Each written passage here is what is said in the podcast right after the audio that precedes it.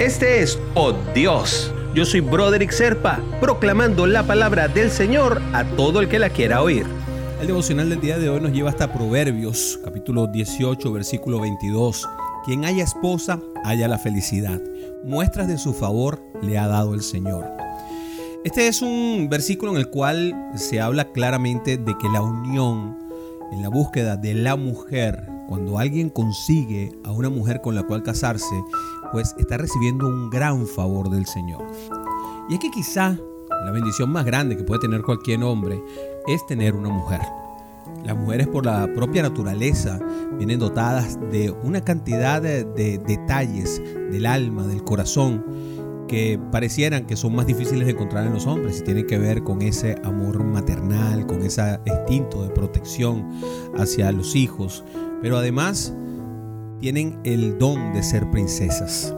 Y ese don lo transmiten a cada uno de nosotros.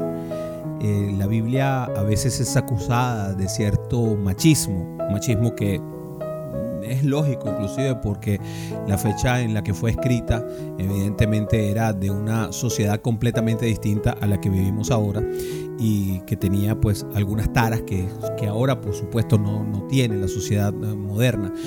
Pero sobre todo en el Nuevo Testamento Jesús tiene muchos detalles para con las mujeres en todos los momentos de su vida.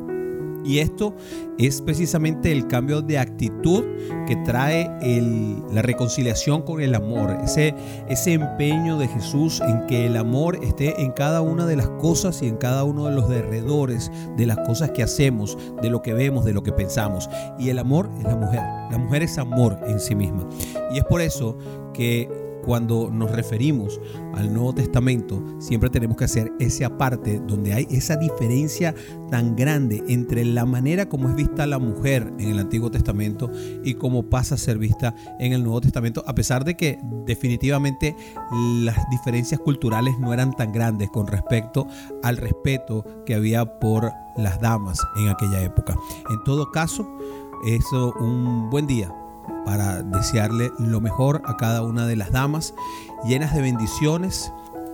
Y como bien dijo el arcángel Gabriel, María, llena eres de gracia, y las Marías son todas ustedes, mis queridas damas. Y por ustedes vamos a orar. Señor Padre, ponemos en tus manos a cada una de las mujeres que tenemos en nuestras vidas y a las mujeres que tocan nuestras vidas en algún momento. Las ponemos, Señor, para que las bendigas, para que las sigas haciendo ese representante tan grande del amor, de la legitimidad nuestra como seres humanos, Señor, como hijos tuyos, Padre, que reconocemos que tú eres el Padre y que tenemos en cada una de ellas a una madre que querer. Señor, las ponemos en tu bendición, Señor, las ponemos en tus manos para que las bendigas, para que las protejas, para que las en el nombre de Jesús. Amén, amén y amén. Si quieres recibir por Dios directamente en tu WhatsApp, simplemente comunícate al 904-274-3131. Te lo enviaré todos los días.